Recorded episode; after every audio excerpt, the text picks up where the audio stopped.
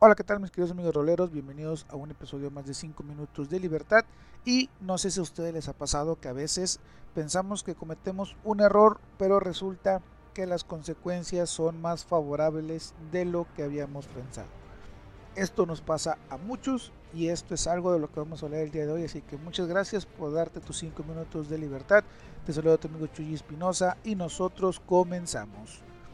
Fíjate que hace algunos días vi un episodio de un monólogo del señor Franco Escamilla, que es comediante, el cual nos dice que por un error, por una equivocación, por algo que hizo sin pensar, sin analizar, le tocó hacer toda una gira por Japón y grabar un especial de Netflix allá. Entonces, no me pasó algo tan chido, pero la última vez que pasé por el comedor de mi trabajo, iba a pedir un platillo y la muchacha que te atiende y te da el platillo de comida se equivocó y resulta que me dio otro platillo diferente.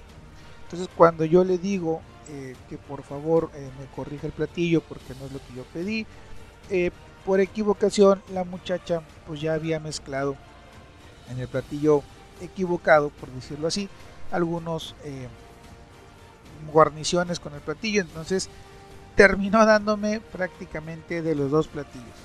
Cosa que cuando comí pues fue algo muy rico, eh, disfruté dos platillos diferentes, me gustó mucho y esto a qué me llevó a pensar en que a veces nos equivocamos nosotros o alguien más en nuestro día a día se equivoca y resulta que hacemos todo un pancho porque esa persona se ha equivocado. Resulta que hacemos todo un un escándalo, nos, exaltamos eh, o nos enojamos con nosotros mismos o aplicamos el ah, qué pendejo soy, ah, qué tonto soy, ah, qué baboso soy, por una equivocación que tuvimos. Sin pensar que tal vez, solo tal vez, esa equivocación nos ha abierto la puerta para hacer algo diferente a lo que teníamos pensado hacer. Muchas veces pensamos que estamos mal porque nos hemos equivocado, porque en nuestra cabeza resulta que así es como lo habíamos pensado. Y, cuando algo no sucede como lo habíamos planeado, nuestro cerebro tiende a decir esto es un error, estamos equivocados o están equivocados porque no reaccionaron como habíamos pensado.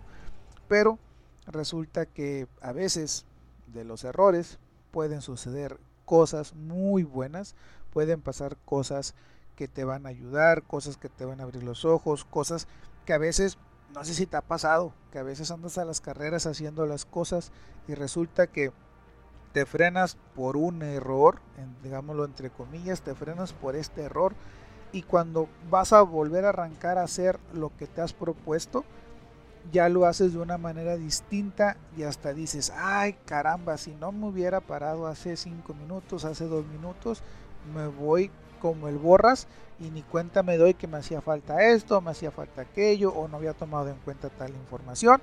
Y a veces, a veces esos pequeños errores nos dan ese respiro para poder analizar las cosas que tenemos que analizar.